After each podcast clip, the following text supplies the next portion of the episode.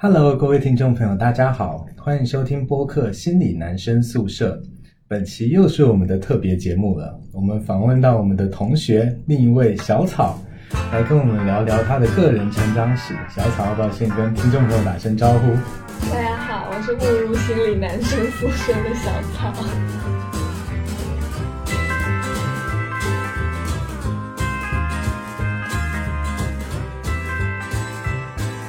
那我们这期邀请到的小草呢？事前我跟他稍微讨论了一下，到底我们播客节目中能聊什么？他给我开出了一个题目，叫做“一个内向的小朋友如何长大的故事”。其实我听到这个题目的第一反应是，我真的觉得我很有兴趣想要知道，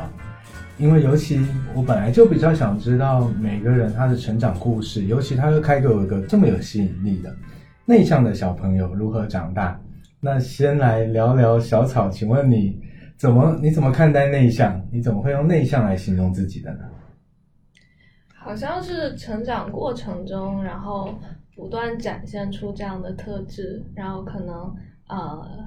长辈呀，呃其他人对你的反馈也会有。呃，稍微的提到你有这样的特质，然后你也逐渐在学习的过程中意识到了自己可能是这样子，就是有这样特质的人，然后之后再学着怎么样，就是能接纳自己的这个特质，然后或者甚至是能利用自己的这个特质，呃，来呃做工作或者选专业之类的，嗯，然后。关于如何看待内向这件事情，我之前有看过一些科普，就各种说，就像世界上没有两片一样的树叶一样，就是每一个内向的人也各有各的内向法。对，就是他有内内向内内向不同的面向，对不对？嗯，对，总的来说，一个区别大概就是外向的人，他们的能量。呃，更多的是来源于外在，来源于社交，来源于新的刺激。嗯，然后，嗯，或者他们更愿意把自己的能量放在那些地方。然后，一个更内向的人，他们可能更愿意把能量，或者他的能量更多来源于他自己的呃思考、他的感受，然后他的体验。这样，我觉得这可能是嗯大家比较能接受的一个呃区别吧。然后，就像我刚刚说的，就是有各种科普，然后比如有社交型的内向，然后也有思考型的内向，然后也有焦虑型的内向，然后还有一个什么，还有个什么内向，我忘记掉了。反正有各种各样的分法吧。但我也确实会觉得，嗯，比如我也有一些他们自己觉得自己是偏内向的朋友，但是我们俩又不是完全一样的人嘛。嗯，对对对。那我我。我听过这个定义，我一直觉得很奇怪。我先问你，你觉得我阿尔，你觉得我是内向还是外向的？我觉得你是在，就是从内向到外向，我们可以认为是一个连续的，呃，连续的谱系嘛。那你可能是在中间又偏外向的部分。中间偏外向，但是如果你的定义是说，我动呃能量是来自于社交的话，我觉得我我社交并。很少获得能量，我能量几乎是，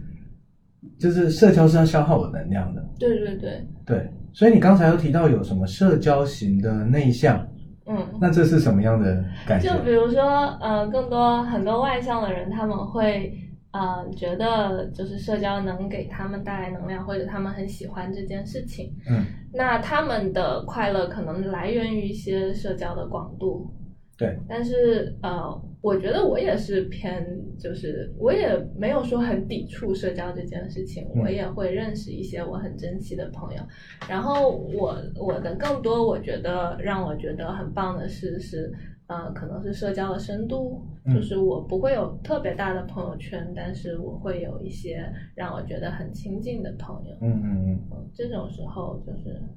对，是我愿意去社交的时候，我也会把很多能量留给他们。嗯，那刚才你自己举出的这么多内向的类型，你如果要把自己贴一个标签的话，你会贴上哪一个标签？什什么型的内向？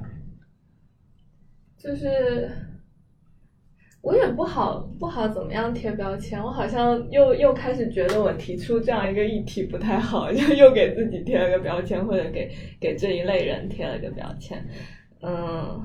就是好像我具备一定的社交技能的内向者吧。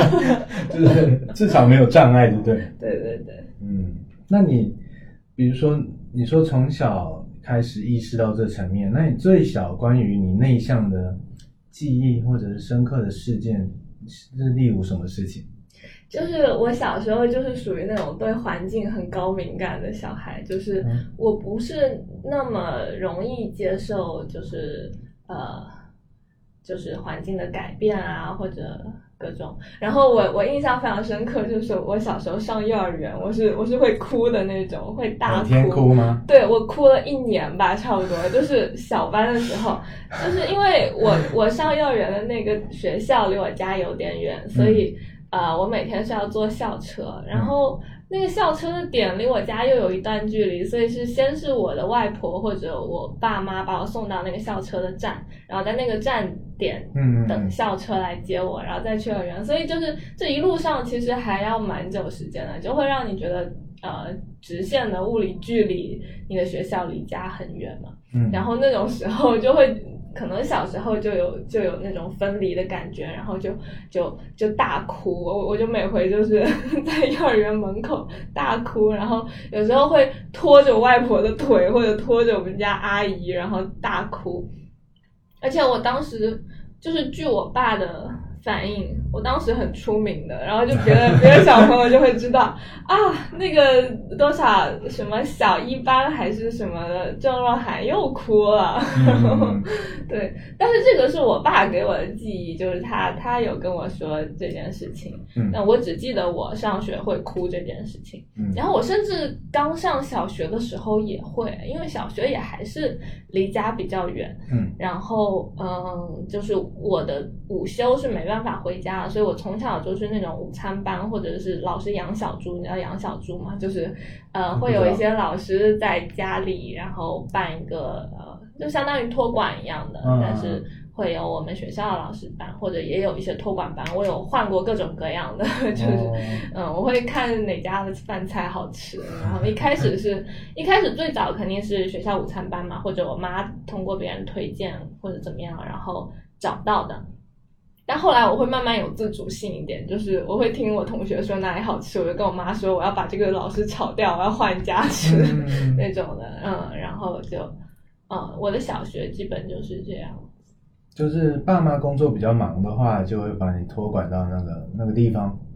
嗯，也不是负责说负责你的饭菜工。作嘛，我晚上好像托管的会比较少，我基本就哦晚上放学了也是回家，就只是嗯中午，所以中午有有的同学能回家，我会很羡慕嘛。但是我家离学校比较远，因为我们家从小住的都是离我爸妈工作的医院比较近，嗯，然后所以从小都是 我上学更远一点。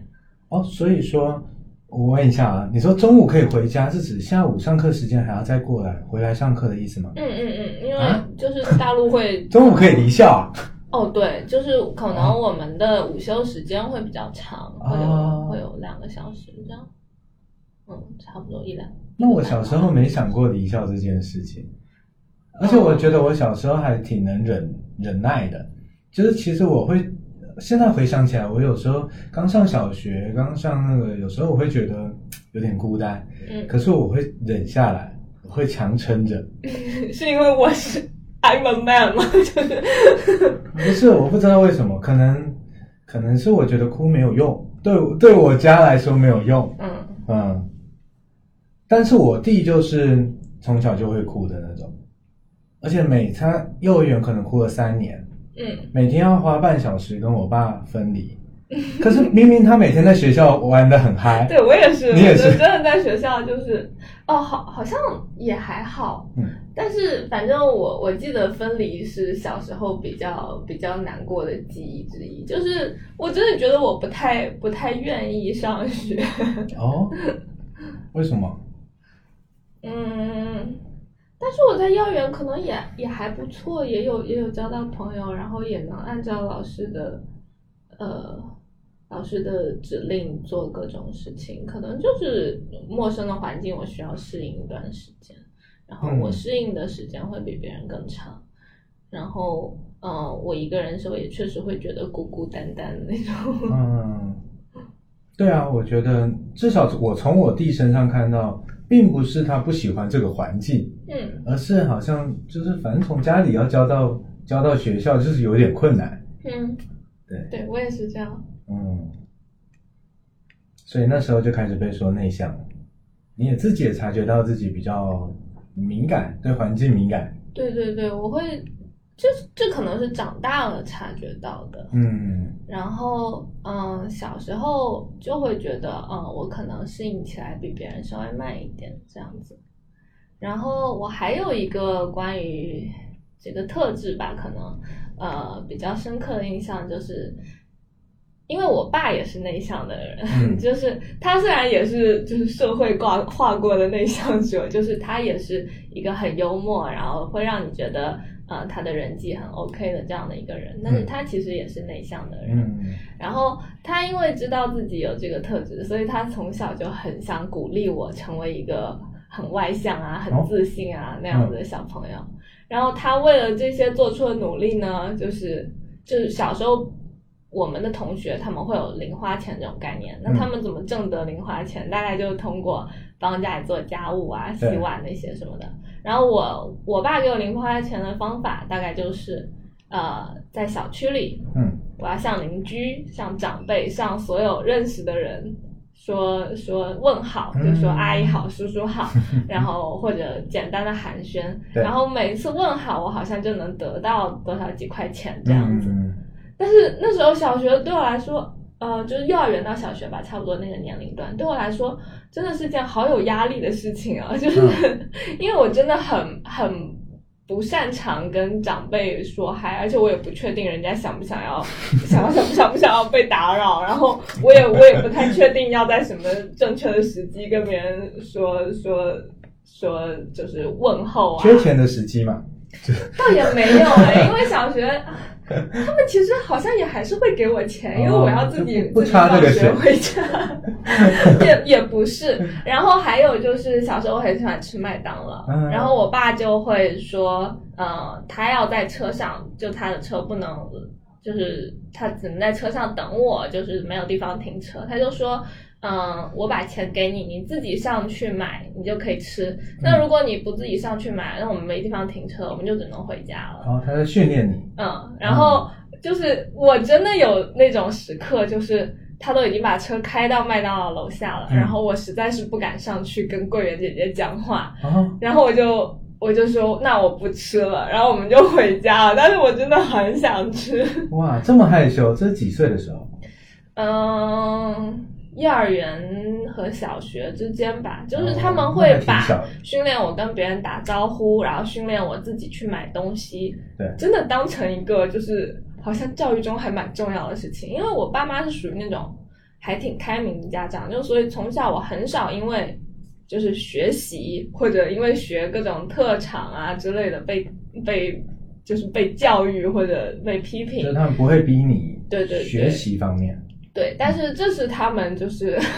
他们在教育中有有侧重的一个点，然后甚至包括小学，好像就是有那种竞选班委的活动，我爸也会非常鼓励我那种就是之类的，来，我来帮你助选这种。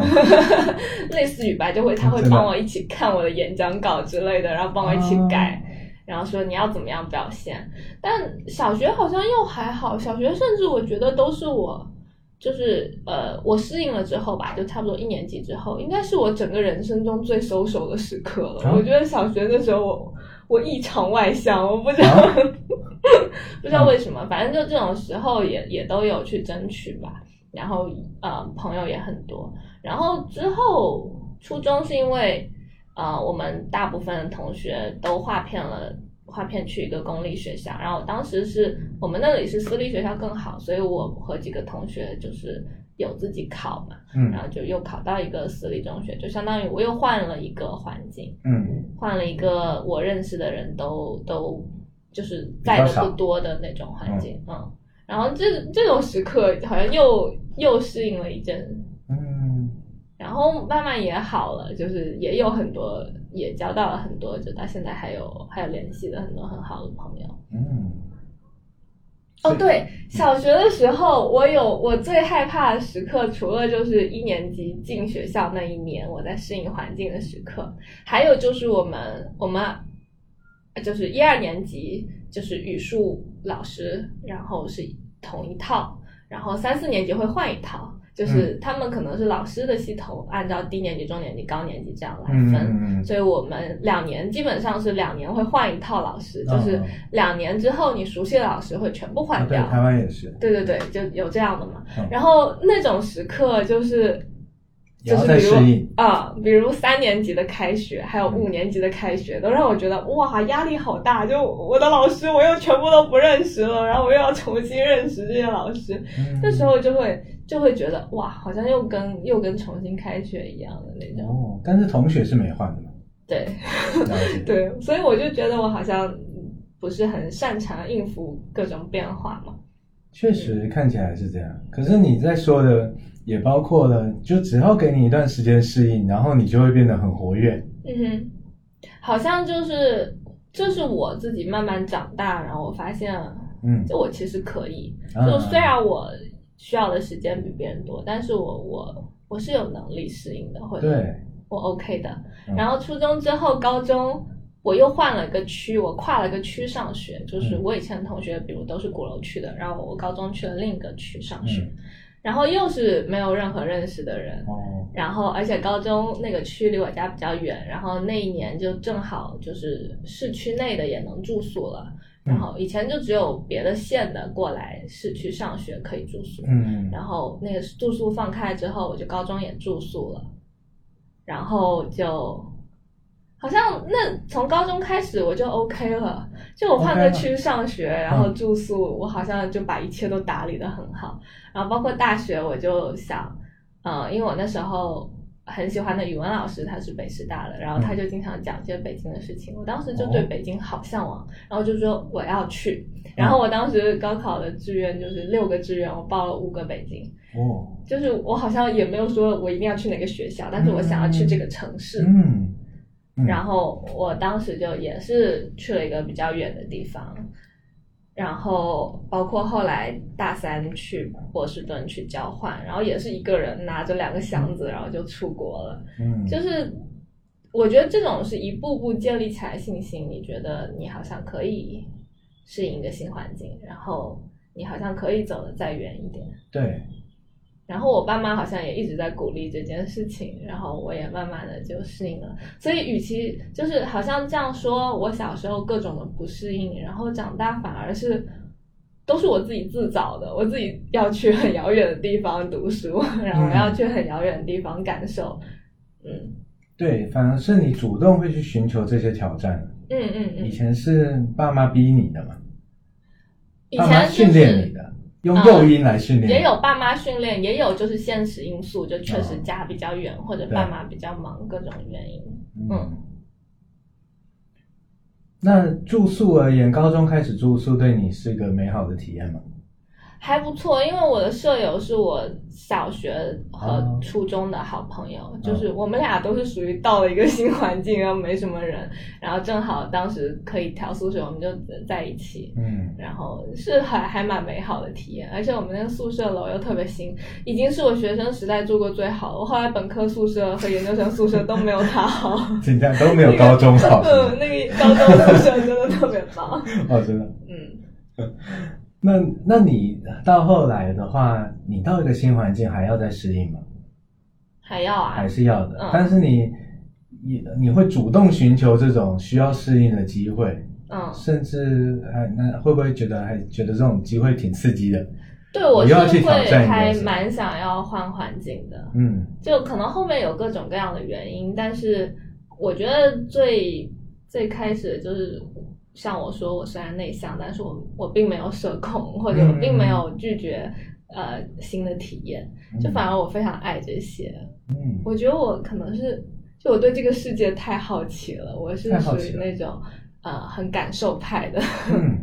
呃就是很体验派的，所以就是真的换环境有给我带来很多不一样的体验，不管是你个人自己独立的能力，嗯。然后还有一些新的见闻，甚至有文化的区别，就包括北京，包括波士顿，然后你就会见识到好多不一样的人和事，然后你的世界就是这样一点一点被慢慢打开的。嗯我觉得这件事情对我来说是一件很美妙的事情，嗯它的美妙甚至大过了我要去适应，我要去，我要啊不得不去社交，我要去应对很多突发的情况那种恐惧。嗯，对，就像虽然你要克服一点点的恐惧，但是它背后是一个比麦当劳还还有诱惑力的东西。对，因为真的就是那样，就是哪怕我那么害怕，到最后我也有独立去买麦当劳的时刻。嗯，可能是看我当天状态好不好，或者看看我爸妈给了我怎么样的鼓励吧，差不多。或者甚至于就是那个麦当劳我更熟悉，所以我就我就我就可以去，就我去的多了，然后。那个麦当劳更熟悉，我就可以去，或者换一个新的麦当劳让我自己去买，那我也不要。哦哦，那你第一次感受到说这个世界这么这么大，我想去看看，类似这种，你主动会想要去多看，就是你发觉自己是一个挺挺有好奇心的人，嗯。你想要去体验，这是在什么时候呢？我觉得应该是就是高中之后到高中大学之后，嗯，就是决定后来决定到北京这个决定，对，而且这个决定，我当时就是，就是我感觉我我做决定都是很很随性的那种，嗯。因为我的同学他们会说啊，什么用来充，什么用来保，然后呃他们会考虑很多之后之后要去哪里读研，然后那座城市怎么样。对，我当时就只想着说我要去北京，嗯。然后呃，首先我要去北京，然后其次我希望我的学校在城里，嗯然后接着我希望它的饭菜好吃，这是我对大学唯一的，就是 唯三的要求之。前有调研过吗？对我有我有去查他们学校的食堂怎么样，然后嗯，我我本科食堂也确实还不错，哦，对，然后可能我觉得北京是一个很大的呃里程碑一样的，对我来说，嗯，怎么说？就是你在一个很遥远的地方，然后开始自己的生活，然后嗯。什么都要靠自己，对，然后嗯，除了最开始的学业上，然后包括我大三要准备去交换，我大二就要开始，嗯，比如每周末我要去上托福，然后呃，到下学期我开始要联系学校，嗯。然后我要提交材料，然后要去提交呃美国签证的申请，嗯。然后各种就是这些看起来很琐碎又很有挑战性的事情，都需要我自己独立去完成。对，而且特别特别好笑是那时候签证材料，反正我我妈就把我需要材料全部寄给我之后，嗯他们俩就去欧洲玩了，就是 我是完全没有 没有任何，就是我是一个孤立无援的状态，然后我一边要期末考，一边要找房子，嗯然后一边要选那边的课，然后反正就各种事情就叠加在一起。嗯但是我爸妈他们就相信我能做好，然后他们就是直接就去了，就、就也没有管我。我说那种时候，要是我真的签证少了什么材料，然后他们也不在，那、嗯那就也没有办法，我也回不去之类的，就各种这种事情吧。嗯然后就会你是一步一步建立，你可以好好呃适应你的生活，然后你可以安排自己的生活，然后你可以做好这些事情的那种信心。嗯然后此外，就是北京是一个呃，也是很多元，然后也是很大的城市，然后、呃，你会见识到很多人，然后我很喜欢看展，然后看话剧啊，看各种。呃，然后它也是一个文化和娱乐资源非常丰富的城市，它又是一个非常有文化积淀的城市，就是你喜欢博物馆什么也都有。然后在这样一个有各种刺激，然后有各种呃资源的城市，我觉得我在大学四年是真的有在好好呃体验生活，然后好好成长的。嗯对，然后这件事情会觉得让我觉得呃很有吸引力，然后还有可能就是我的专业吧，就是我本科学了社工，嗯。然后我觉得社会工作是一个让人觉得非常能够让你成长的专业，就是让你成长。嗯哦，他的，如果你现在真的要问我，就还有什么他的专业知识还记得，或者让我去考研，我可能也考不出来个什么。但是除了一些我能记住的比较核心的理论，我觉得他教我的是一种思维，嗯就是怎么样的思维？我觉得他教我最最棒的一点就是优势视角，就是不管你在什么样的时刻，你在面对危机的时候，你始终能察觉到你的案主或者你自己嗯。其实是有资源的，就不管你的状况是多么糟糕或者嗯。怎么样，肯定是有资源的。你。说优势视角是指说，呃，每个人身上都具有某一些的优势，对，类似于就是你，它是相较于问题视角的，就比如问说题，视角，嗯。嗯，你碰到一个来访者，或者你碰到一个案主，你就是聚焦于嗯，他是什么样的问题，或者他有什么样的病症，然后我们来解决它。嗯，这好像也是一个类似于贴标签的行为，但是这是背后就是可能学科他们有有争论的，但是嗯，我会更喜欢的就是他教我的那种优势视角，嗯就是我不仅看到他的问题，嗯我也看到他自己有什么样的诉求，或者他有什么样的成长的可能性，嗯然后这一部分是可以做更多工作的嘛。那我觉得社工可能教我就是这样一个思维，然后就不管是看他人还是看看我自己，好像都会更接纳一点。这这种视角，如果我把它简单的理解为，就是看一个人是看他的缺点还是看他的优点，嗯我这样理解会不会太肤浅？可以这么说，就是真哦的应用起来更多的是看看重他的资源，看重他的可能性。嗯嗯，然后还有一点就是接纳，就是因为社工有很多课嘛，你就会有什么自我认知与成长啊，嗯然后各种，反正就都是挺好玩的课，然后大部分也会让你更多的去想你和自己的关系，或者更多的认识到自己，然后接纳是指接纳自己，也接纳他人吧。社工最开始我学到这个是我们的专业理论课，嗯然后当时老师就那时候我就记得 PPT 上几个大字说无条无条件的接纳 是我们的无条件啊，对我们的伦理。嗯。然后对我当时也非常疑惑这件事情，嗯。我们之前好像也聊过，就是我会觉得很多父母对孩子甚至都没有无条件的接纳，那我怎么能对一个就是陌生人是无条件的接纳呢？嗯。然后我当时就有问老师嘛，老师就是说，你是尊重他，你接纳他的存在，但你不用完全认可他。嗯嗯，他说的话，你可以接受他这个人有这样的想法，但不代表你要完全认可他这样的想法。嗯，就你只是尊重他作为一个存在而已。就是他那我又觉得做他各式各样的决定，然后有他各式各样的局限，嗯，对，就只是我不评判他。嗯那我就觉得，哦，那这个好像我我是可以做到的，然后甚至我也慢慢在，就是在训练着变成那样更更容易接纳的人。就是你不会觉得所有人都是理所当然的成为他现在的样子，或者嗯你能意识到他作为弱势，可能不是他没有你努力，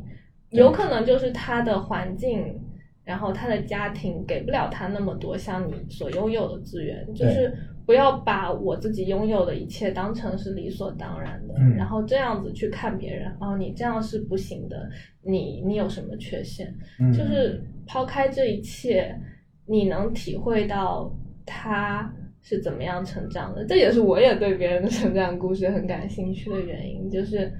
呃，嗯。你会愿意去站在他的角度去看问题，嗯嗯我不会觉得他提出一个想法跟我的我的认知很有冲突的时候，我不会觉得他就是有问题的，嗯，我会更多的想要去了解他为什么会产生这样的想法，然后这样的想法在他从小到大的过程中就是都没有改变，或者他一直坚信这样的理由，肯定也有各种各样的原因嘛。嗯。就是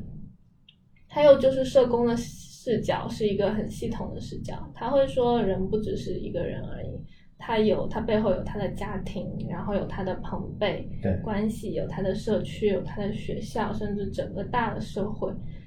你是他是把人放在一个生态系统里去，嗯对，嗯，去看他的，那他就不只是一个单纯的割裂的有问题的个体，嗯。他可能是因为各种各样外界的因素，才让他成长为现在的他。嗯。所以我好像越来越能接纳各种这样子的存在，然后我也会觉得，你接纳别人之后，好像也更容易接纳自己，包括我接纳我自己作为一个内向的小孩这件事情，嗯。嗯，或者说更容易接纳这个世界，然后好像就会觉得生活会变得更美好，哦，对，确实，嗯。我而且就是哦，你你你可以嗯，对，然后优势视角也是这样的道理，就是我以前一直觉得好像太敏感不好，或者我我比较内向，我不善社交这件事情不好，嗯，但后来你慢慢会意识到，你的特质是可以，你可以利用它的，就是与其你想要。呃，努力的改变他，成为一个很外向的人之外，你还有一种选择，就是你可以好好利用你的优势。嗯就是比如我是一个敏感的人，我会更容易共情到其他人的情绪，嗯或者我能更容易察觉到其他人的变化。那这个不管作为社会工作者或者作为咨询师，我觉得都是一个很宝贵的能力。嗯那这好像这么看来又是我的资源了，嗯就不管是 我是我是高敏感，就我对环境怎么样，但是嗯、呃真的好好用它的话，也有可能变成我的资源。对，然后我就不会那么 push 自己去干一些呃我不太擅长的事情，然后我就会更愿意专注于嗯、呃我能做什么事情。然后我就像我不喜欢说我要去突破我的舒适圈。我就只是慢慢做一点点小小的尝试，然后慢慢把这个圈子稍微扩大一点点，稍微扩大一点。它不是一个非常突然的，就是我一要一下要干出一件非常呃和我性格不相符合的事情。嗯我只是一点一点的在做啊、我想试试看这个这个行不行？对那这个不行的话，我就回来一点。那我再试试看这个，这个可以的话，再往这这这个方向再发展一下。嗯然后就这样慢慢的就是对自己更有信心吧。嗯。那你本来是一个内向的人，然后后来你会去挑战很多事情，这样子已经算是蛮大的改变了。那对你而言，我说对你而言，什么？你觉得举例什么是你不擅长的，或者什么算是你突破舒适圈的东西？怎么说？嗯，我很不擅长公众演讲，嗯我会哦非常、非常紧张，就是比如做汇报、哦或者类类似于这样子的。哦然后甚至上课发言，就我可能没有意识到这件事情，因为我本科的课堂比较小，就我们大概二十多个人这样。嗯然后我之前在 CBT 的，就是我们现在的课上 发言的时候，我会突然间紧张，因为我就是人好多啊，我我嗯突然间我站起来之后，我才意识到这件事情，然后你还发言了不少次啊。啊，我但是比较比较长的发言可能就那一次嘛，然后那一次发言，我一边发言一边在抖哎、我、哦我整个惊呆了，说我以前我我也不是这样的、啊，天哪！嗯，然后呃，对，然后我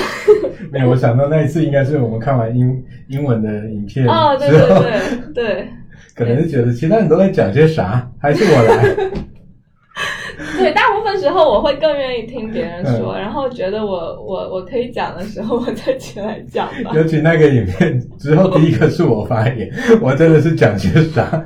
先这样再那样我。好好佩服你啊！就我我好佩服所有像我们这样的同，就是你这样的同学，您就是听听成这样，还还敢起来不发管我自？己掌握的如何，但是我敢于展示我自己，这也是我非常不擅长的一点嗯，就是我不是很擅长掌握呃展示我自己，或者不是很擅长在一个竞争的环境其。实其实我有听懂，我只是觉得这样子表达更有趣味，反正大家都知道我在讲什么。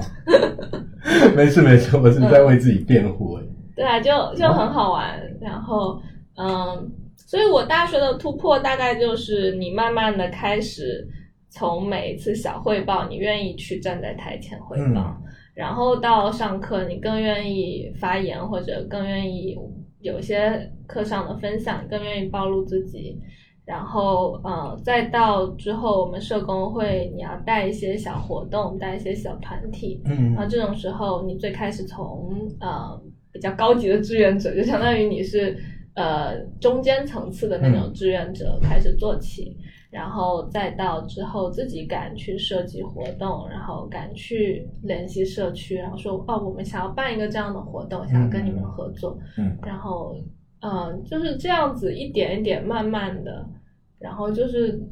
在慢慢扩大自己的舒适圈哦，好像这样我也可以干，好像那样我也可以干。但我现在其实嗯可能也有可能是新环境，然后我我又开始变得有点害怕，害怕公众演讲这件事情嗯。但我一直都害怕，所以我就我也接纳这件事了。哦，新环境就是最近开学这两个月以来，给你什么样的感觉？嗯，我会觉得最近我的亲密指数比较低，什么就是什么指数？亲密指数，这是我自己的一个名词，嗯。就是嗯、我在家里我是呃，我觉得我的支持比较多嘛，就是我的嗯、在家乡的话，我的朋友都在，嗯。然后我们经常出来聚个会什么的，然后嗯。父母啊，经常在家的时候，就我会抱抱妈妈，然后抱抱爸爸之类的。然后我又有一只狗，嗯。那只那只小狗就是给我好多好多的安全感，就是嗯。它它对你的爱真的是无条件的爱，哦 就是真的就是你你想要抱它的时候，你张开手，然后它就它就会扑过来，嗯。然后或者就是我每天睡觉的时候，然后它就会在我的床底下睡，然后我可以感觉到它在，然后这种时候，对，嗯就像比如萨提亚说。人一天要有四个拥抱才能存活之类的，哦但是可能有东西方语境的不一样嘛。嗯但是我就会觉得，啊、我最近的亲密指数比较低，就我抱不到爸爸妈妈。然后因为朋友、呃舍友什么也是刚刚才认识不久的，嗯没有到那种我可以贴在他身上或者哦可以就是。呃，向他索求拥抱各种那种的亲密的举动的时候，我会觉得最近亲密指数比较低，可能就感觉自己的支持系统比较少之类的吧。嗯，嗯，这一段主要是面向室友呼吁，对不对？倒也不全是。嗯，然后我就意识到这件事情了，然后所以最近也还在适应中。嗯，像你之前有说那个，你会用一些词，比如说觉得你是做决定比较冲动的，还有比如说你爸妈就是去欧洲玩了，把所有的东西都丢给你处理。那你在描述这样子的一个形象，你用，嗯、你你会怎么样描述自己的这种，就是就是这种，在我看来有点像是孤军奋战，或者是凭着一腔热血，然后就做出某些程度的。但是你怎么看待这样的自己？你觉得喜欢吗？我喜欢这样的形象吗？或者你觉得是什么样的形象？还可以，我有意识到我好像更随性一点，或者就是嗯，怎么说呢？就是我做决定，好像我不会像其他人那样。我有一些朋友，他们是对未来的规划很明确的，我这一步要干嘛？我要我要考研，然后我考研之后要怎么样？怎么读书？然后之后我要找什么样的工作？我都没有哎、嗯，我我是属于那种，就是非常感受派的，我就听从我的内心。嗯我在我做选择的时候，那个当下我最想要的是什么，我就选那个，我也嗯不考虑它会不会更难。就比如我要跨专业对来心理学这件事情。显然，我接着接着留在社工是一个更安全区内的考虑嘛。但是当下我真的觉得，哇，我好喜欢啊！而且，嗯嗯、上海是一个，就因为北京给我的体验很好，嗯上海也是一个很多元的城市。嗯然后就这两点加起来，我又查了一下，我们学院又在城区内的校区。然后食堂也挺有名的。然后对，然后我又就是时常方便我能出去玩、出去感受，然后我就觉得，嗯，当时我好像更想要这个，嗯然后我就这样选择了。嗯然后就是不管说我我之前也可能有更好的学校的选择啊，或者说，呃，我跨专业能不能学好这些事情，我好像都没有去担心。哎，我可能我最近在目前在面临这些问题，但是我那个当下，我真的就是选了我更想要、我更喜欢的那个选择。嗯那我好像从小也都是这样选择的，就是我也不懂，可能我的经历，然后从小会让我觉得我有我有勇气能做这样的选择，我还蛮感谢自己的。嗯，那你会比较喜欢那种步步为营的感觉，还是比较喜欢就是我我现在所表现出来的比较冲动一点也好，就是你你用的词冲动一点，但是你事后是能够用一些努力，或者是说用一些投入来弥补这份冲动的，就是你会比较喜欢哪样的自己的形象？我觉得这样就还好。嗯虽然我我知道我给自己的，就是我的我的生活加了很多困难，但是这也还挺有意思的嘛。就是就这也增加了乐趣，就对了。类似于吧，或者你真的有克服困难之后，你可能会啊、真的觉得啊我还不错，就我、啊我还我还是能做好的。对，嗯，类似于这样子的感觉吧。嗯，那你在体验那种每个人他都有他的优势视角，你在运用优势视角的时候，我我举我自己的例例子啊，我因为以前在法院工作很多年，我也跟社工打交道很多年，但是我当时一直觉得我跟他们的思维是不一样的。是吧？社工有个很独特的思维，会让你觉得盲目乐观。盲目乐观倒还好，我觉得台湾的社工都有点苦，可是他们可能要装出乐观。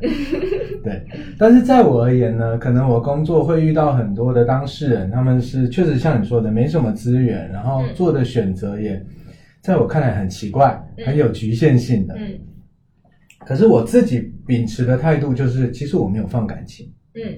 我就是觉得，我可能普遍普遍的要我做到不批判，我就是把他们视为体制的受害者，嗯这个社会的架结构的一部分，他们就只能这样，那也没什么好批评的。我也有我的局限，谁都有谁的局限。嗯我这种视角是完全不带感情的，嗯我就觉得这就是工作，然后没啥，反正你们就是这样子。这我也我在法院我执行什么任务，也不是我害你们的，嗯害你们是这个政府害你们，还是 这个法律体系？嗯反正不是我的责任，我没有放感情。你是这样的吗？你是可以不投入感情的吗？我应该是会投入对感，情。那那你会投入感情之后，你怎么看待？你会不会有一种恨铁不成钢，这例如这一类的感觉？好像也不会，就是可能这就是接纳吧，就是哦你知道它嗯那这很了不是这样存在着的，然后你尽你所能帮助这些像他一样的人而已。嗯就我非常能理解，有很多人他们觉得，呃，像你所说的，你当时描述自己的工作状态，这是对的啊，这肯定没有没有什么好避避病的。但是，这个 这个话题我就会引到，就是人为什么是人呢？人为什么是人？嗯哼，怎么说？就像我一开始大学选专业的时候，我只是很明确我自己不喜欢和类似数字相关的工作，嗯然后数学不好？啊，不是不是不是类似于吧，嗯，可以这么说，嗯，我也对那些没有那么感兴趣。嗯然后我妈妈她当时就说，嗯，那就选对人的工作吧。她可能觉得我从小比较情绪丰沛，或者嗯我从小呃比较敏感，比较呃就是有这些特质。然后她也说，她觉得对人的工作比较不容易失业，因为针对人的情感、哦针对人的这些诉求的工作，至少近期不会失业。就虽然那个。呃，机器人他学 CBT 学的也比我快，可能用的可能也会比我好。那为什么呃，作为咨询师，我还是会被选择呢？嗯那可能就是我是一个人，嗯嗯，对，然后我有这些感情，然后这样子吧。嗯。嗯，所以这就是你觉得人为什么是人，就是因为我有感情。就是简单来说吧。然后，嗯、就是如果你愿意的话，你是真的可以理解和和共情的。嗯，怎么说？就是举个例子，嗯 就是我在波士顿的时候上那边的心理课，然后呃就会有一个情境让我不知道要怎么办的情境，就是我的老师他们会，我们那节是发展心理学，但大家也会分享自己的成长的经历，嗯然后大家分享之后，可能我发言不多吧，老师就会 cue 我，就是说，嗯，呃，就是那在中国是什么样的情形呢？其实我很抵触回答这个问题，因为我觉得我的同学们都是在分享他们自己的人生，但是我的老师却问了一个嗯，在中国会怎么样的问题。嗯嗯嗯然后我每回的回答，不管在社会学科还是在心理学科，我都会被 Q 到。就可能就中国人都去学计算机了吧？就是学这些社会学和心理学的亚洲人，首先呃没有那么多，至少在我的课堂上是这样。嗯然后会被 Q 到呃，在中国是什么样的情形呢？那我通常第一句话回的就是我不能代表嗯嗯嗯，大多数人，就是我只能从我自己的成长经历来说，或者最多也只能代表和我相像的一群人而已，然后再来说我的观点。嗯对我当时就会觉得，分这个真的那么有意义吗？就是我发现，不管是我国人是不是？对，类似于吧，或者分立场啊，分分我们是不一样的，把这个区分开来有那么大的意义吗？就比如我看其他国家的作者写的书，我看其他语言的电影，然后我也会呃很感动，也会很触动。对就是我觉得作为人，我们肯定有一些相连接的，就不管共性，肤色、种族，甚至我们成长经历完全不一样，我们接受的文化啊、教育啊，然后我们对人生的优先级、我们的审美完全都不一样。但是作为人，肯定会有一些共同的情感、嗯是可以连接的。对，对，然后我当时会有这种的感觉，然后我有跟一个我美国的朋友分享过，然后他就说他他他是这样啊，就他们有一个很呃，就是很我很喜欢的俗语吧，就嗯是英文的俗语，就是说。到了一天的晚上，每个人都有自己的脏衣服要洗，就所以，嗯 所以作为人，我们也都有自己的呃小苦恼啊，然后甚至快乐也是可以被被分享、被理解的。你的哀伤、你的痛苦，别人也是能够理解到的。对，对，就是有很多连接可以连接的层面，然后我不想要把就是那么明确的分为你们或者我们怎么样的。嗯，了解。嗯，就是你觉得，你你至少目前还是带有比较包容性的立场，嗯，但是你觉得别人可能之所以会问这个问题，可能预先带有某种偏见，或是某种站队站站在某一边的这种感觉，然后想要来质问，或者是说至少是至少是至少是提问吧，就是你们那边也是有同样的感觉吗？嗯你们那边也是这样子的吗？对，也有可能是我自己的一个感觉。嗯，对，因为在在国内嘛，你就是你的发言什么，你就只代表你自己而已。嗯，然后到国外，可能确实我有人别人问你说福建也是这样吗？呃 会有类似于吧，你到一个更广阔的环境，对你突然间好像代表一群人，就是嗯你代表的是一个比你更大的集体，这时候你的言行就会开始有点注意那种哦什么的。对，就是你真的到很很多元的文化中，你才会体验到这一点，然后就会觉得。哎，我好像是不是我做的事情会让别人对我整个国家的人，或对所有和我一样的人都产生一种刻板印象之类的，会有这种担心。嗯，可是你是想要剥剥除这是个刻板印象的，觉得这个其实都是偏见。可能也不全是，可能一个地方人真的会有共同的特性而已。嗯但是这不影响我想要把它作为一个具体的人来了解。对你嗯，更关注的是那些人的共共通的人性的部分，然后还有他自己个性的部分。个性，嗯，对，可能就是每个人关注的兴趣点不一样，也有可能就是你关注的就是他真的是作为一个人的存在。嗯那有可能其他人，甚至我可能会想，哎，一个美国白人，一个红脖子，那你是怎么想的？那我就是把它嗯再加上他的立场了。嗯嗯，对，可能可能我对我要问的问题，我关注的东西也各有不同吧。嗯，我觉得这是社工教会我很棒的一件事情。嗯，那这样子剥除一个人的，先先不要管他的那些社会身份，只看他的身为一个人这样子的呃情感，或者他是他的成长，对你而言有什么比较触动的经历？嗯，就我是很喜欢听故事的人，嗯然后我就会 就会有有听到各种各样的故事，然后你的你的世界好像就会更广阔一点。你知道，不是所有人都这么想，不是所有人都追求一种人生之类的事情吧。嗯然后你好像就会更包容一点。有没有什么印象深刻的故事的点？嗯，我近期能想象到的，大概就是我我在呃大四那时候，我就蹲在医院就是访谈嘛，就是我的毕业论文，嗯。然后当时就是想要做癌症患者的，就是他们的急痛体验和急痛叙事，急急痛就是疾病和痛苦，啊哦，疾病和痛苦嗯，哦疾痛体验和疾痛叙事，我当时对这个很感兴趣。嗯然后其实是因为我觉得，呃，一个是我我父母都是医生，然后我从小好像就是一直离这个医院的环境没有很远，嗯但也没有很近。然后这群人对我来说也是有些熟悉又有些陌生的存在。嗯然后我就正好有个契机，觉得好像可以去走进他们。嗯然后我印象比较深刻的时候，呃，就是我访谈了一个老奶奶，嗯我当时是有半结构的提纲的，就是问你们大概首先确诊了有什么心情，然后这个过程中这个疾病对你来说意味着什么，然后有各种各样，他们会有各种各样的叙事嘛。对。然后我当时问他的时候，就完全就是被他掌握，就 是我、啊我已经没有我的提纲了，就完全是在啊听他说那种。然后我就在他病床前待了两个小时，嗯他跟我说的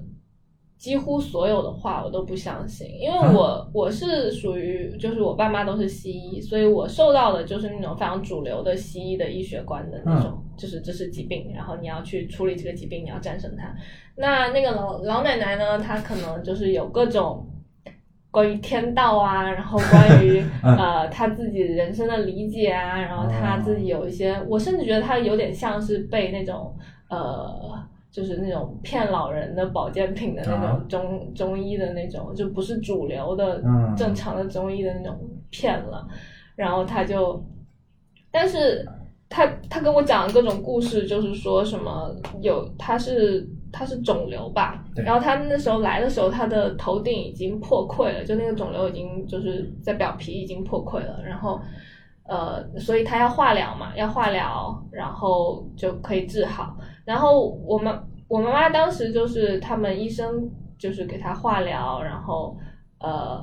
但是他自己又经常去买一些各种各样的草药，嗯。然后各种各样的膏，然后他就跟我讲他那个膏有多神奇，那是个神药，什么病都能治，然后哦。什么他说古有什么什么神农尝百草，然后今嗯有那个王右三什么以身划千刀，然后是那个嗯。我觉得有点像类似于就是那种呃创伤的，就表表皮的创伤的那种呃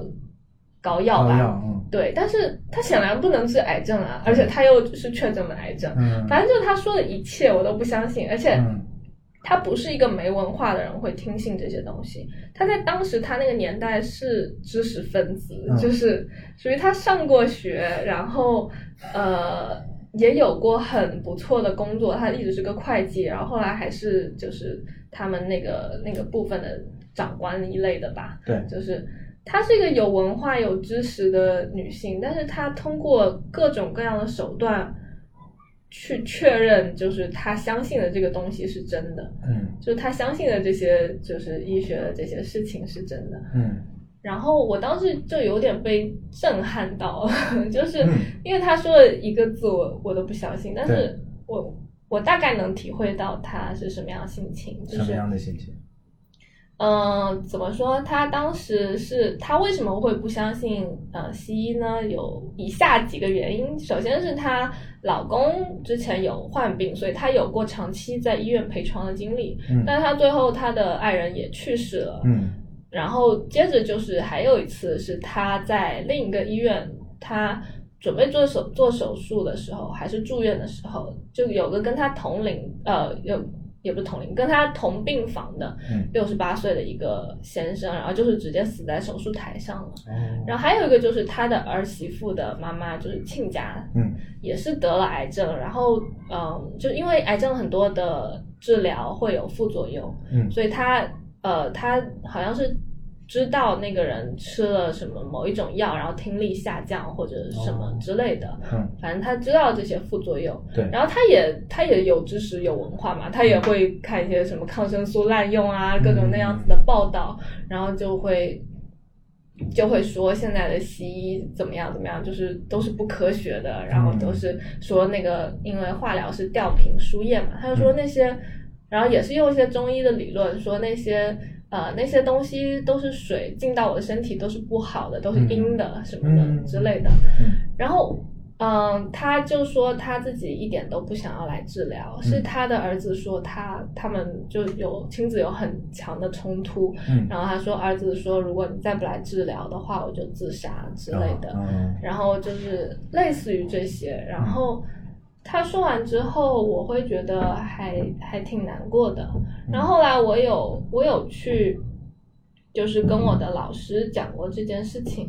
然后他他就说，你好像看他是一个孤立无援的状态，你看他没有任何的社会支持，又没有老公，然后呃朋友也没怎么联系了，然后儿子还把他的草药啊什么全部都藏起来。他说，但是你看到他。他是有一个非常强烈的求生欲望的，就是他是他是有在就是想要想要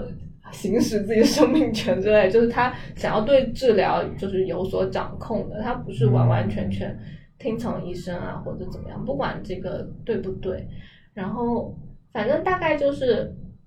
你换一个角度看，他儿子逼着他来治治疗。也是说他的小孩非常看重他，非常重视他，嗯，就是非常希望他能好起来，这也是他的资源嘛。对，对，然后你这样换一个角度想，好像又没有觉得那么惨，那么没有办法解决的问题嗯之类的。那我当时就只是觉得，他虽然是我碰到了非常少的会持有这种我完全不相信西医，但是我竟然还在这里治疗的这种观念的人。嗯但是他也肯定也代表了一部分人嘛，肯定有一部分在现代医学中这个主流体系之下，他们是属于比较边缘性的。他首先是他的观点边缘，嗯其次他可能是他的年龄边缘，他作为一个老年人有点跟不上时代，然后他儿子就觉得他什么都不懂，还在那里乱学之类的。那他这种双重边缘的身份，我觉得是值得被看到的，嗯就是对，就是怎么说？我爸妈他们作为西医，他们能关注到的肯定就是跟病情相关的。对，他问病人也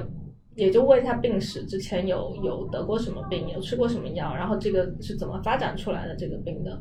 他们不会问你是怎么样长大的，对对对，那职责他们所在，对，或者你是怎么样看待这件这个嗯病的？它作为一个比较创伤性的或比较突然的事件，在你生活中，你要怎么去处理它？然后你经历了什么样的情绪？这些事情在就是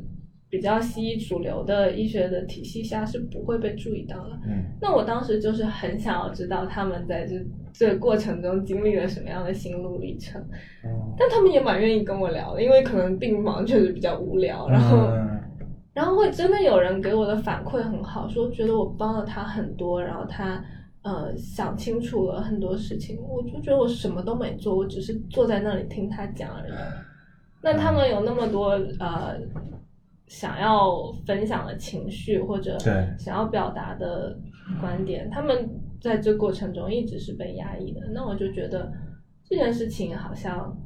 是一件还蛮有意思的事情，这也是后来为什么我对呃生命故事还有各种他们的叙事感兴趣的原因。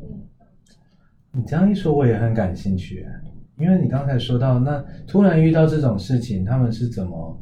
怎么怎么怎么经过那些情绪，嗯到底是怎么？那通常他们都是怎么参加，就是怎么去调试这个过程的？有各种各样，有一些就是遵医嘱啊，然后也有我也有访谈过一个是他病了十年，然后一直在复发，一直在转移，然后一直在治疗。那他为什么没放弃呢？就是嗯之类的吧，就你会想要知道这些问题，就会想要听他们的故事。对，然后我还问了一个男生，跟我差不多大，嗯然后他跟我讲了一点，也是让我觉得哇，好触动。就是他说他生病了之后，也是各种一下子失去了很多社会支持嘛，然后也是呃跟同学割裂开来了，父母又要上班，然后他整个化疗过程中是很难受的。然后他们化疗是要有根管穿到身体里的，这样就不用反复的去穿，然后他就可以直接挂瓶了。嗯但是他说他比较高，那个管就很长，然后他睡觉有时候会压着，洗澡也不能碰水，他觉得很难受。嗯然后整个化疗的过程中，他会反胃、会吐，然后脱发，然后各种反正就各种各样的副作用。嗯然后他就说，他是在那个他也睡也睡不着，睡也睡不好，吃也吃不好的那段时间，他就一个人躺在床上，突然间有一天就看见了基金，然后他就开始研究基金了。啊啊啊！基金是那个股票那个对对对基金吗？对，他就说那时候也没有人陪他玩嘛，然后他就说，但是那时候他说他，因为他后来是治好了嘛，嗯然后他说那时候对他来说，基金就像是一道光一样，就是它是一个很昏暗、很没有指望的生活。他说那就好像是一道光一样，你就你就看着那个基金涨涨落落。他说这好像也是我的人生一样。那可能我确诊之后，我的人生就低到了极点，然后之后慢慢治疗，慢慢起来，然后也有一些担心会在下降，然后之后慢慢治好了。主任告诉他，嗯，他呃治好了之后，然后他又又慢慢升上去，然后他就会觉得，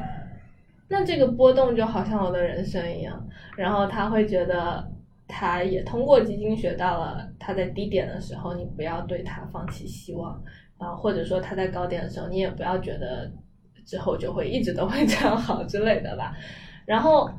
我把它定义为是他用基金完成了一场对于他自己生命的呃隐喻，就是作为一个超越型的叙事，他用基金来说他的这个病情，或者说他的生命。嗯，我觉得哇，好有意思的观点啊！就是嗯这种时候，你就会觉得跟人的连接好不错。就虽然我不善社交，但是我通过别人的经历，我仿佛也体验到他的生活，然后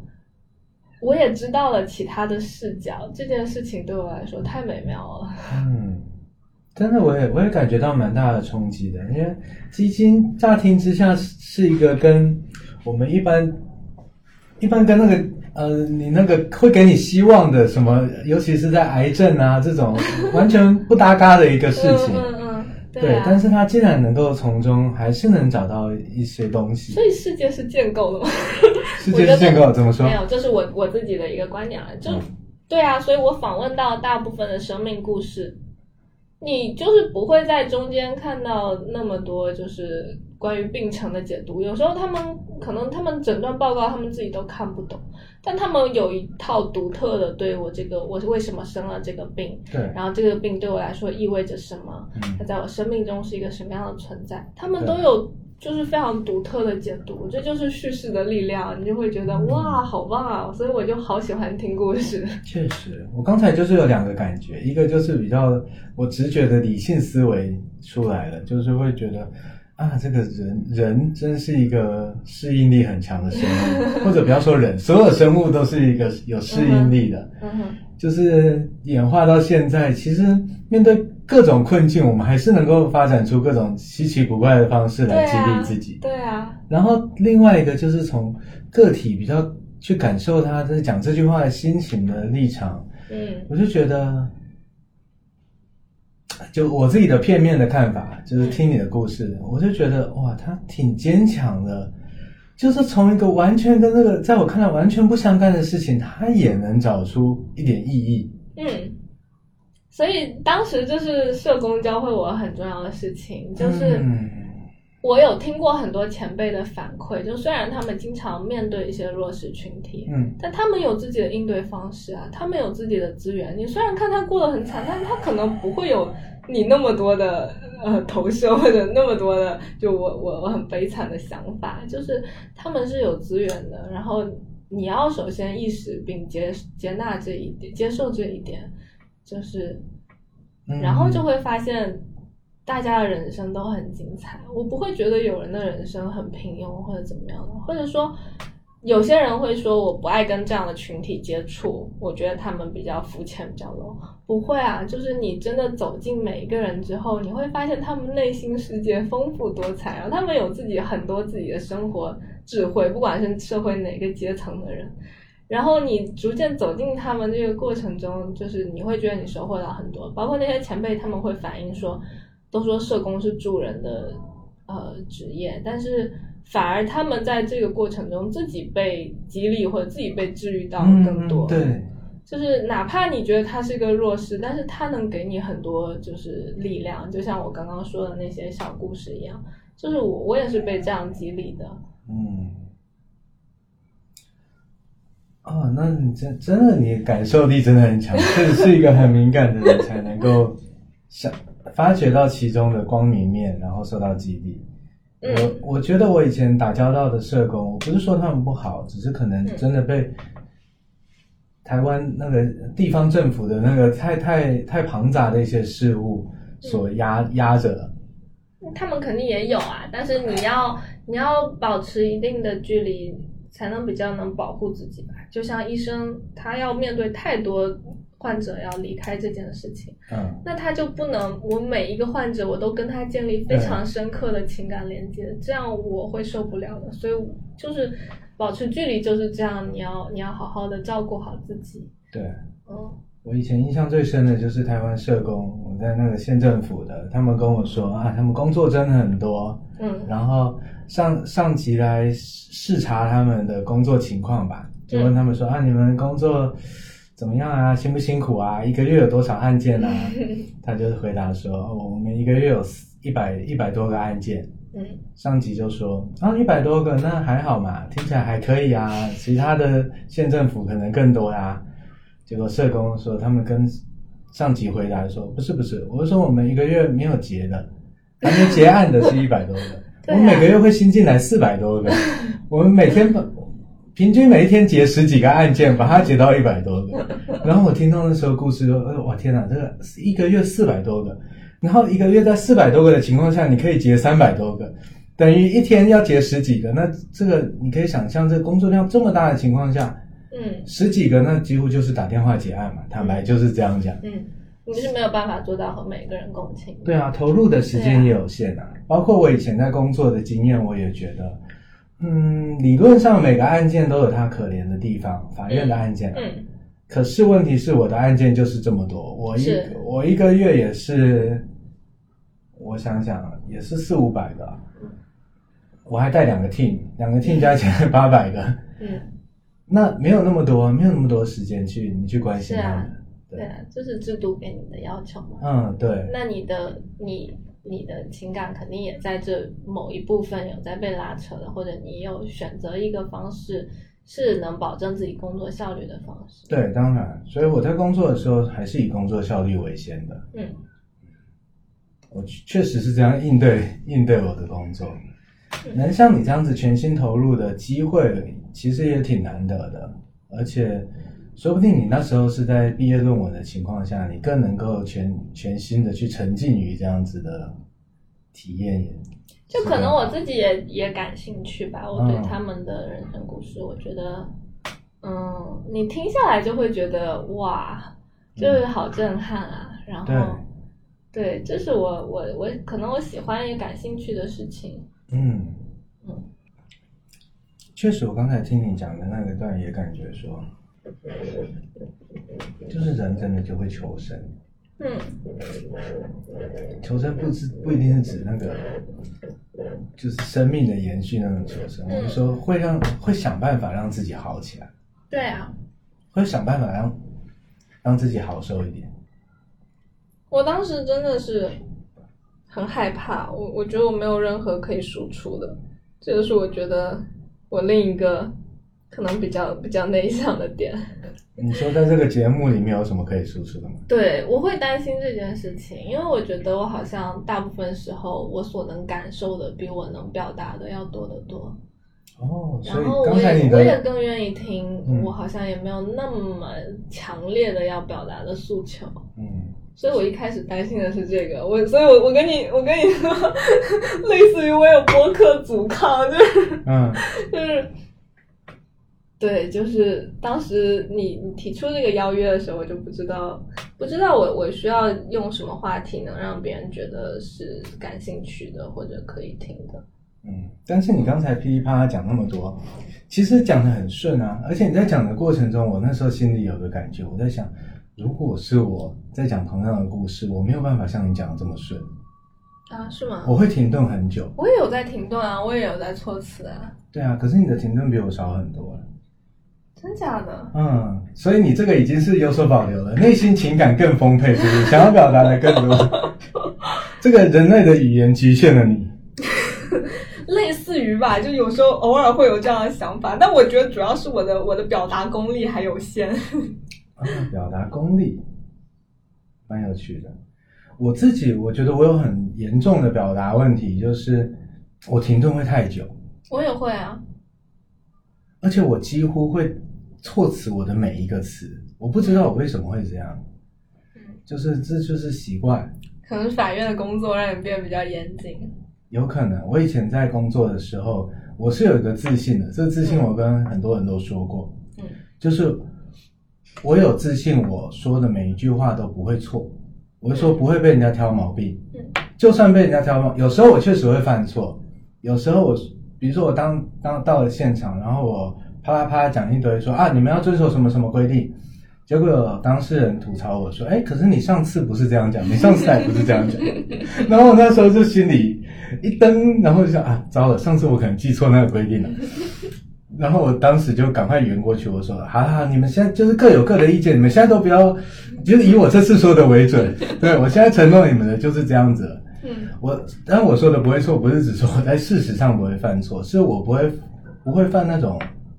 讲出来的话被人抓到那种，哎，你怎么说这句话不得体？你用这个词是不对的，我要告你什么侮辱、诽谤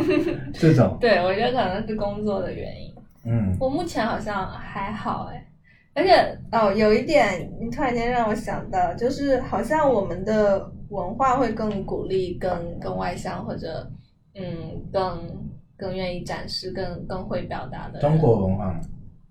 好像各各国文化都有，地球文化，我们就接着录好了。好像喜欢喜欢那些更有自信的人，嗯，然后我只是想要。通过我的例子，嗯，然后 让更多和我一样或者会有过这种时刻，不知道怎么表达自己，或者嗯，不那么擅长迅速的融入一个环境的这样子的小朋友，或者 这样子有这样特质的人，觉得这件事情没有关系。就是哪怕说错了，然后别人不懂的时候，他们会问的。然后就像你刚刚听不懂，你会有肢体或者语言或者面部表情告诉我，让我可以再想一下，我再我再措辞一下。嗯，所以就是不要不要害怕表达，然后也不要抵触这个很棒的特质。我觉得，嗯，你的内在啊啊，你的内向啊或者敏感，都可以是很棒的资源。嗯，所以你等于不只是用你现在讲出来的话，其实是用你的成长的过程，在想要觉得也可以鼓励跟跟你类似的人，对吧？嗯，然后我会觉得，嗯，我们也很棒，嗯，类似于这样子的想法，嗯，有还想要对他们说什么吗？如果真的要鼓励的，就是，我记得我当时有一个。姐姐，她就说，嗯，她好像也是发个微博吐槽一下，她就说她作为一个高敏感，活得很累。然后，我就我当时我我记得我的评论是说，嗯，就是你的开心也更极致，你的难过也更极致，对，你都是大家都是活一遭活一遭，你有比别人更极致的，就是情感啊，然后各方面的体验，我觉得这是一件好棒的事情啊。然后就是我，我们也会注意到一些很微小的，就比如今天我看到桂花开了，然后阳光打在那个树上，嗯，我会觉得哇，今天都好美好。就我会因为一些，可能我会因为一些小事而觉得就是刺激到我，或者就是环境中我不适应。但我也会因为一些非常小的事情，就比如今天晚霞很好看，然后今天的风我吹得很舒服，我会也会收获很大的开心。嗯，然后我就觉得。这也是很美妙的事情。然后，嗯，我之前有听过一个讲座，就是说，嗯，我们现在的努力都是为了，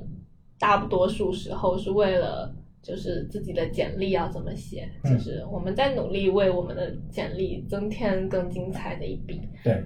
这是无可厚非的嘛，大家都在成长，都在努力。但除此之外，你可以想一想，你的悼词上，或者你的墓志铭上，或者任何在很久之后别人能记起你、能怀念你的这些物件上，你想要留下什么样的话语？就是除开这些简历上的东西，就是嗯，比如。我是一个很有工作能力的人，我是一个呃获得过这些奖项的人，然后之类的这些话语，呃，当你就是回顾人生或者在那种时刻，你比较希望你是一个什么样的人？然后除开在因为简历而焦虑的呃时候，你可以想想，就是那半部分我想要成为什么样的人？然后我觉得这种时刻是能。比较好照顾自己的时刻，嗯，就比如我真的有认真想过，就我的墓志铭要怎么写或者之类的，我也会很很，就是虽然别人可能会觉得哇好突兀，但是我会，我有时候会问或者会，我不介意谈论这些，嗯，这些事情。那你有想过你墓志铭要怎么写吗？你可以讨论一下这个话题。你感兴趣吗？我非常感兴趣啊！我我有一个小伙伴。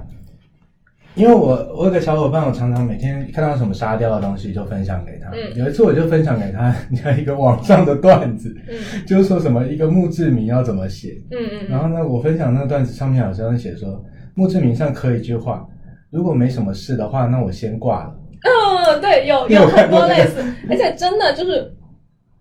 我在波士顿的时候，对我好喜欢逛他们的墓园，哇，就是。国外墓园，因为它不会像国内那样都是一个小方块，大家都是整整齐齐都一样的。对，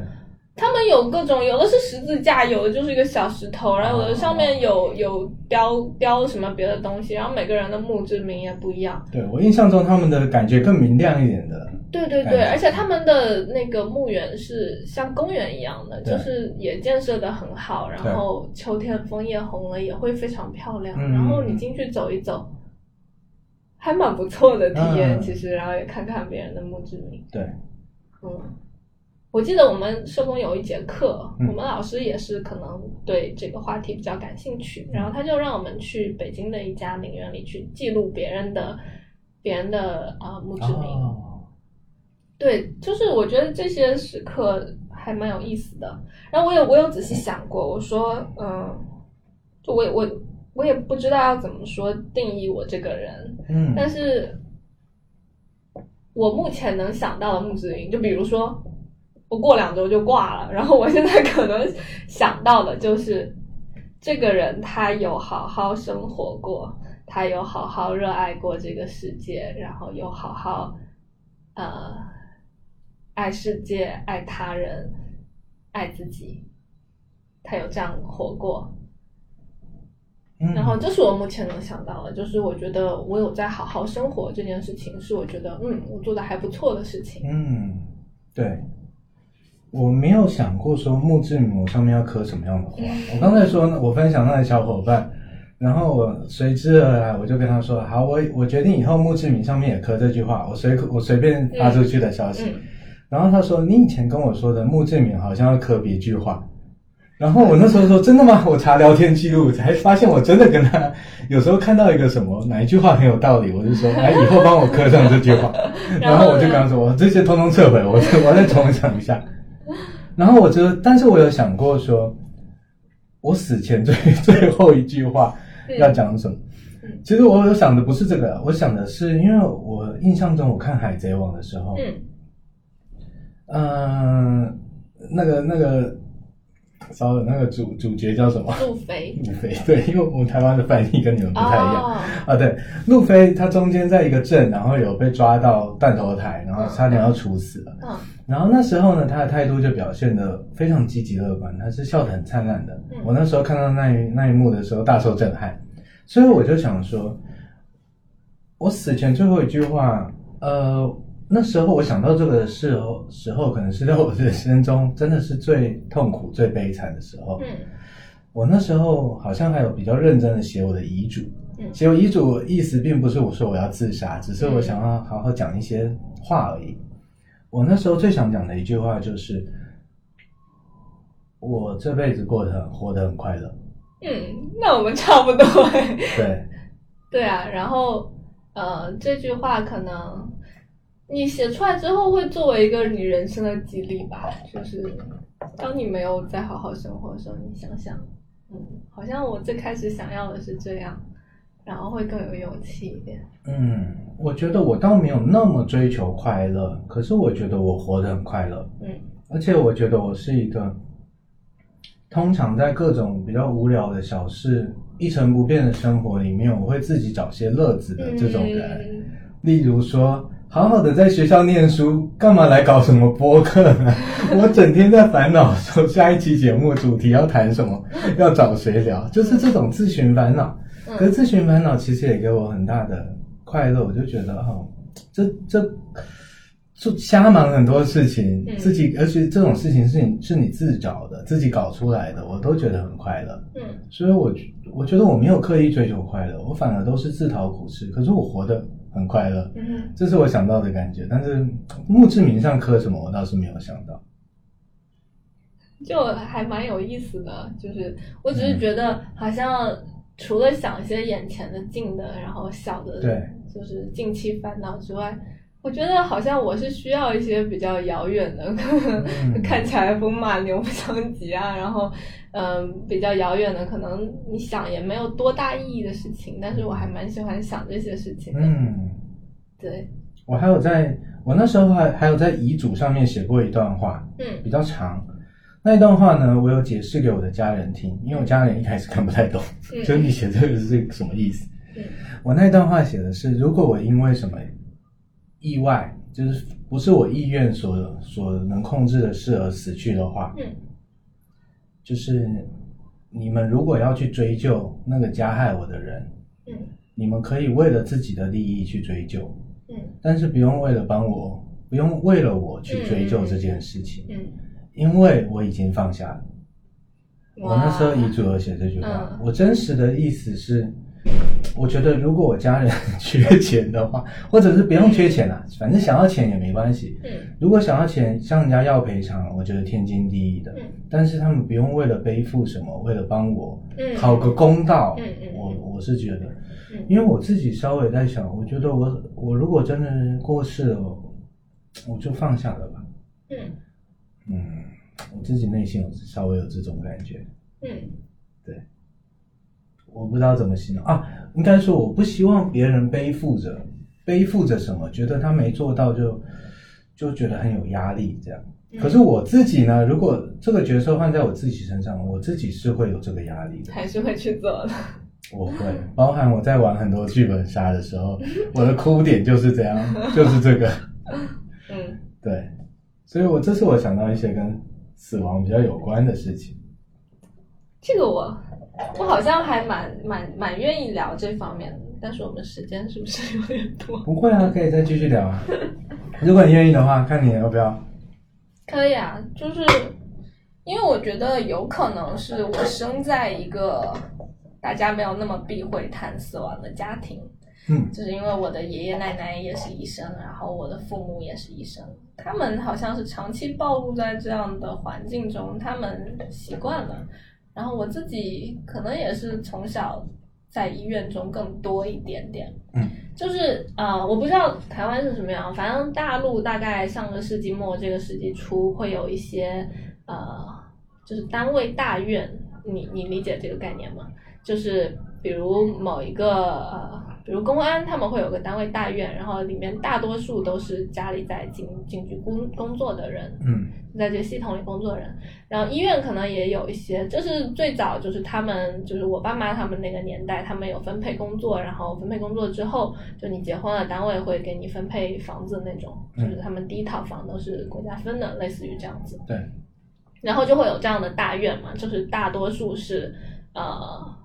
因为单位而呃而居住在一起的人们嗯对，然后呃我们那个就统称为家属区吧，那个就是医院的职工的家属区，就是其实就是在医院里面，嗯。然后你再往外面走几步就到医院了，但是虽然它有一个独立的，有点像小区，但也也没有分的那么开，嗯。然后，嗯，我从小就是在那样的环境下长大，就是我们好像离死亡很近，嗯。但是因为我们很小，就好像又离死亡很远的那种状态。哦对，然后我们我们玩耍的草坪，偶尔也会也会有病人在那里散步啊，嗯或者晒太阳啊什么。然后我也经常，而且他们是个肿瘤医院，所以经常会有一些就是没有头发的病人，嗯因为化疗的副作用会脱发嘛。然后也经常会有一些这样的存在。然后我是好像从小常常暴露在这样的环境中，然后有时候我放暑假实在是没人照顾我，妈也会把我拎到科室去，就我我就蹲在她她办公室写作业之类的。嗯然后就可能是我长期暴露在这样的环境中，我也多多少少有一些免疫，或者我不会觉得哇，看到一个病人，我会觉得他跟我不一样，生理上会有一些不适之类的。嗯就因为我常看到，然后就是也常听他们说有病人离世啊，或者有，因为他们的工作会有各种亲戚朋友，只要是有有癌症或者只要是有大病，都会找到他们，所以嗯也会知道有很多他们的朋友的亲戚或者各种亲戚的朋友之类的嗯离世的消息，对或者确诊的消息。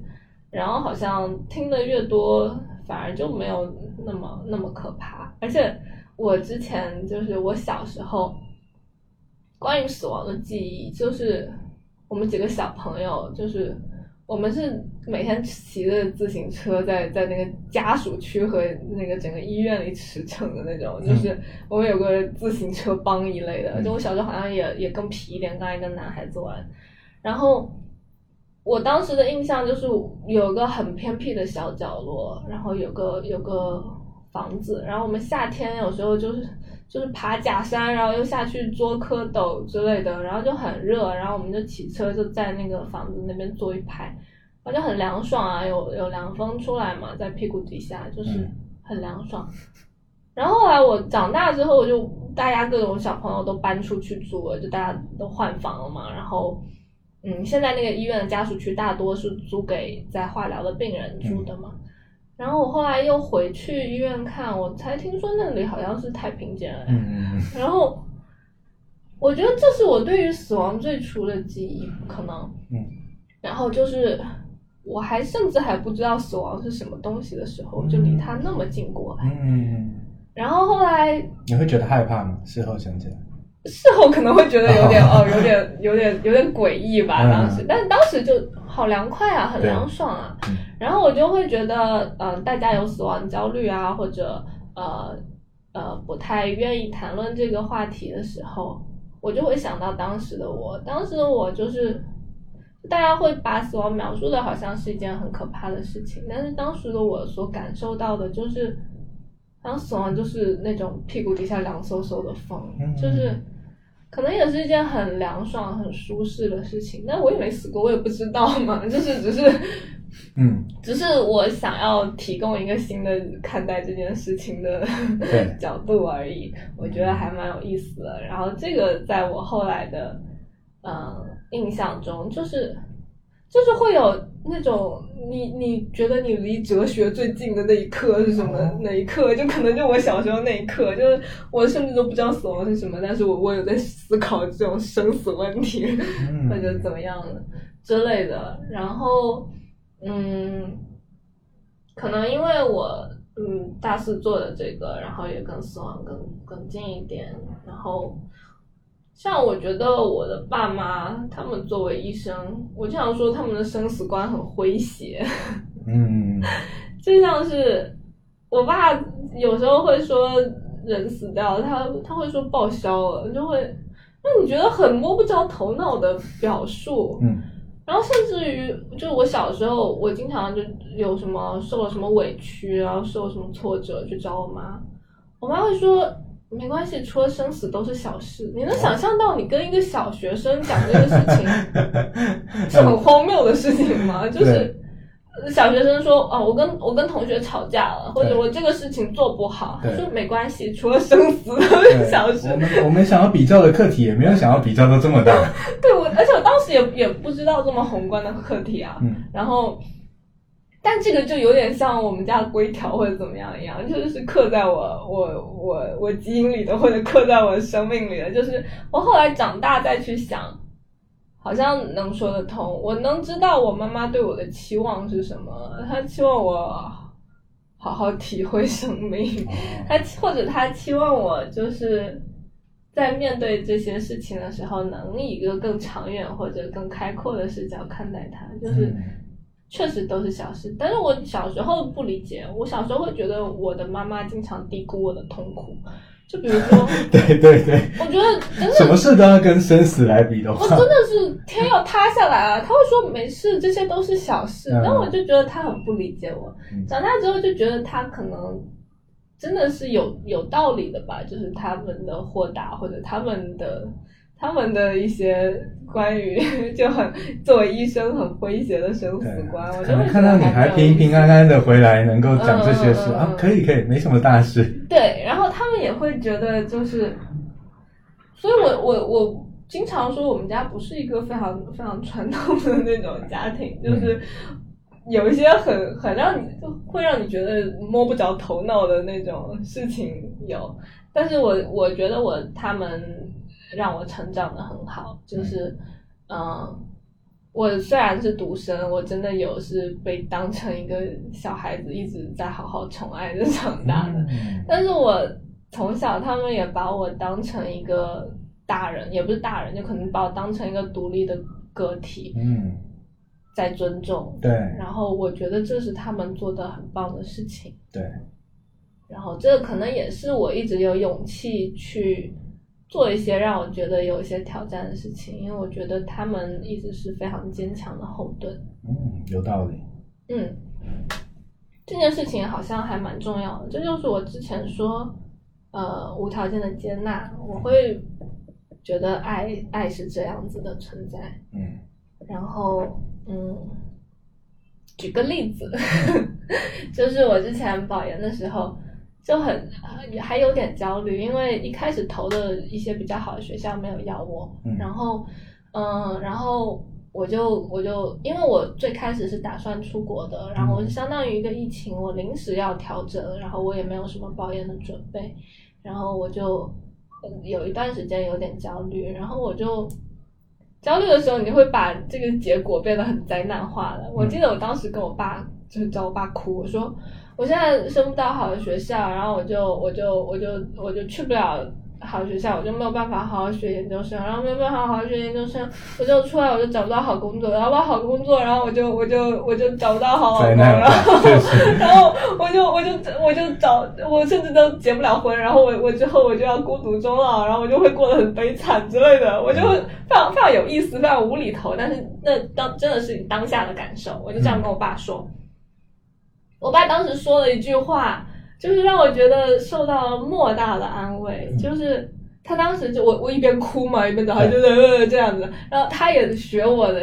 学我的语气，呃 那怎么办啊？然后他说啊那实在是那实在没办法，那实在考不上的话，那以后只能回家养老啊，也只能回家啃老了。然后他也是一边哭一边说这句话，说啊那怎么办？以后只能回家啃老了。当时我觉得，就是我受到了莫大的安慰和鼓舞。嗯，就是我会觉得，就是不管我搞得多杂，就是爱我的人还是会爱我啊。就是不管我没有做好事，不管我是不是个优秀的人，爱我的人都还爱我。这件事情好重要，就是，然后后来就不怕了，就是真的不怕了。就你，我会觉得好神奇。那个时刻，我我觉得我会记一辈子。那个时刻是非常治愈的时刻，就是。他甚至也没有没有安慰我说，哎，不会这样啊，就是你是在灾难化，你不会啊，哪怕哪怕不像 CBT 的咨询师一样告诉我我我我的那些歪曲，但就算真的发生了，他就说，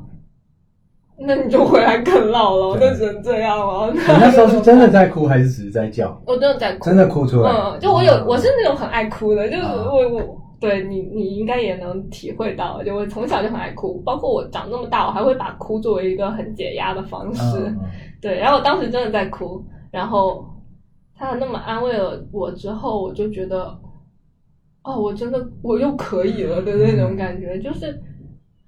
没有什么好担心的。嗯，你觉得你是你爸话说的话中的内容，还是指他跟你模仿成类似的语调的这个姿态，让你比较记忆记忆深刻？对，就是他以那样的姿态说出那样的话，嗯说啊，那怎么办？那你只能回来啃老了。然后 什么？我们俩肯定都知道，他说的是句玩笑话啊，就是但可以没有看起来是什么可以跟你可以让我啃地位。地位比较平等的对一个，对对，但是他会让我觉得他是无条件在支支持我或者接纳我的，嗯嗯，然后我就会觉得哇，好棒啊！我非常庆幸有这样子的爸爸和妈妈。所以这些也是你日后能做出一些勇敢的事的来源。嗯，我觉得对，就很多人，我有听过一些同龄人或者描述他们家庭，就是爸爸妈妈可能管的比较严啊，或者呃关系会比较紧张，然后家庭更多的，甚至包括我们中国人好像会有的那种，就是好像父母都是欠孩子，孩子都是怎么样，我都是为你好啊，这样、嗯那种。那种的想法，我爸妈可能不会有太多，他们肯定也有，但是不会就是很多的表达出来给我压力，就是孩子和父父母不会互相觉得很愧疚或者互相牵绊着的，就是家庭对我来说不是一个羁绊，他们嗯大多数时候都是力量一样的存在。嗯对我觉得这件事情很重要。嗯，真的很好，难怪你能够日后能表现的这么勇敢。我一直觉得我自己不是个勇敢的人，然后我很羡慕那些勇敢的人。但我好像也不是哎、我我经常我我也不觉得自己是个勇敢的人。嗯 就我只是在我自己的能力范围内，好像我不那么抵触改变和可能我能 handle 的挑战，就是那种我不会特别抵触。对，但是你刚才讲的，如果你以后遇到特别大的挑战的时候，我觉得根据你的优势视角，还有根据你的成长经历，你应该也能够发掘出一些。倒也不会，你真的在当下，你自己哪有哪里会有有那么多理论来支撑自己？当下的感受也是感受嘛。对，是没错。但是你有很多支持你的人跟力量，还有过往的经历，嗯这也是确实存在的。嗯，嗯，那最后我们最后你有什么？你还有什么要分享的？例如一两句话来总结，还是勉励一些之类的，还是抒发现在的心情？我，嗯、我有印象，就是我当时毕业论文的致谢。啊，我说感谢所有爱我的家人，感谢支持我的朋友，感谢很多启发过我的老师，然后感谢短暂相遇的人，然后我说我感谢我读过的书、看过的剧、吃过的美食、见识过的风景，然后我说是他们就是塑造着我、影响着我，让我逐渐成长为如今这副我很喜欢的模样。嗯然后大概大概是这么一句话吧。然后最后我说钟若涵毕业快乐，嗯嗯、希望你将来也可以像世界一样宽广的活。这好像也这个也是我的微信的签名吧，好像就我真的还蛮爱这个世界的。嗯 虽然我有时候就有时候也会也会觉得啊人好多我好烦或者怎么样，但是我好像还是挺爱挺爱这个世界，挺爱生活的。嗯然后我也希望能如我所说，能够像这个世界一样活得很宽广，活得很包容，然后活得很自在，嗯，差不多吧。对。最后我有两点回应，第一个就是这些曾经爱过你的人，还有你被你追过的剧、看过的书、短暂相处过的人，我想他们应该也会很庆幸，就是能够在另一个人的生命中留下，都留下了重要的地位。第二个就是一开始我采访你用的那个小草这个化名，从就从头到尾只出现了在最开头，是接下来你自曝的真名倒是挺多的，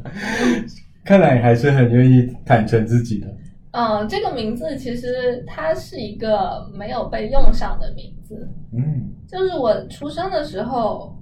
我爸爸说，如果是女孩就要叫郑小草，如果是男孩就要叫郑大树。你你不是女孩吗？对啊，难道？所以我就叫小草了嘛，就是如果是男孩就要叫大树然后呃，就还好我妈是个文青吧，可能 就 就多想了一步，就是没有没有让我收获这样一个名字。但是我越长大，我还蛮喜欢这个名字的，就是嗯让人觉得很有生机，嗯有很有适应性，对，然后嗯，就是又很朴实，但是又、嗯又很又很坚毅的存在，就是野火烧不尽的存在。对，微小但是有力量的感觉，生命力。